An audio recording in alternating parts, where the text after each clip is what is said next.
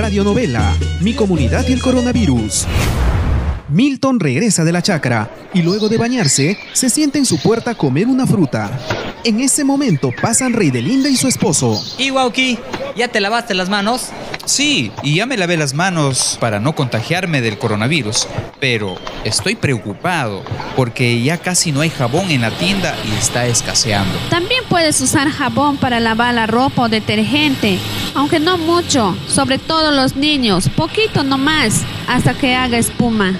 Pero, ¿cómo sabremos que una persona de la comunidad tiene el virus? Cuando un comunero o comunera tiene fiebre o tose mucho, debe ser aislado en un cuarto. Usar mascarilla, tener una taza, cuchara y plato solo para ellos. Y ser cuidado por uno de sus familiares, quien también debe usar mascarilla.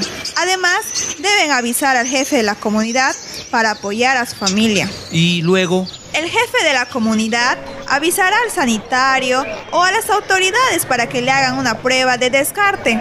Si su resultado es positivo, le dan medicamentos, le hacen exámenes a toda la familia para saber si están enfermos o no. Igual deben estar en sus casas y no salir a ningún lugar. ya me asusté, mujer. Si seguimos las recomendaciones, estaremos bien.